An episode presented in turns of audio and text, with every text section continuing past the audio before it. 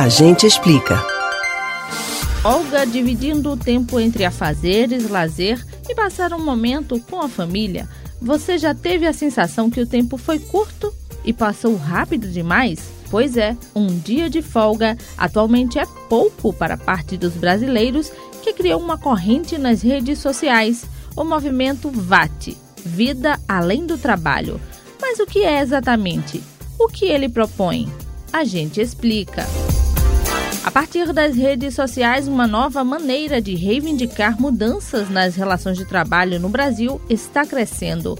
Para propor a extinção da jornada de trabalho de seis dias trabalhando e um de folga, e a implementação da escala de quatro dias de trabalho para três de folga, sem redução salarial, o movimento VAT Vida Além do Trabalho conquistou adesão no TikTok, rede social que tem mais de 80 milhões de usuários no Brasil.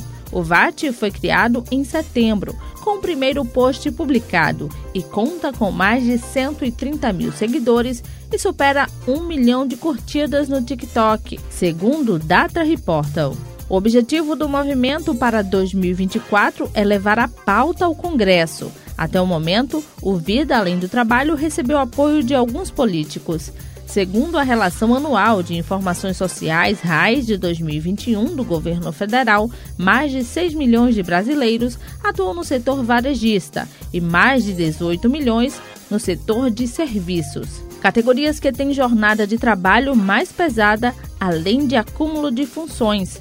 O movimento VAT não é o único nas redes sociais a questionar modelos de trabalho. A comunidade virtual Anti-Work no Reddit tem quase 3 milhões de membros nos Estados Unidos e é um espaço para as pessoas relatarem insatisfações com suas jornadas de trabalho. Aqui no país, brasileiros criaram na plataforma o perfil Antitrampo, fórum sobre reivindicações trabalhistas que também recebe depoimentos. Criada em 2021, a comunidade conta com quase 90 mil membros a consolidação das leis do trabalho, CLT, da Constituição de 1988, estabelece que o trabalhador tem direito a 24 horas de descanso semanal remunerado, de preferência aos domingos.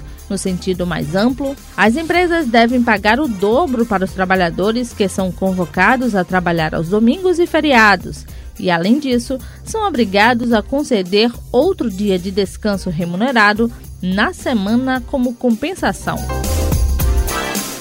Você pode ouvir novamente o conteúdo desse e outros A Gente Explica no site da Rádio Jornal ou nos principais aplicativos de podcast: Spotify, Deezer, Google e Apple Podcasts.